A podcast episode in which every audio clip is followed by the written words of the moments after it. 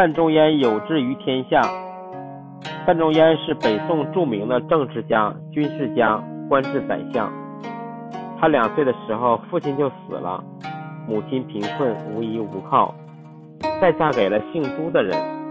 范仲淹渐渐长大后，从母亲那里知道了自己的身世，感动的流下眼泪。随后告别母亲，到南都书院去读书。他在书院里五年时间总是合衣而睡，一旦醒来便点灯再读，有时读到深夜，头脑昏昏沉沉的，就用冷水洗脸，清醒后继续看书。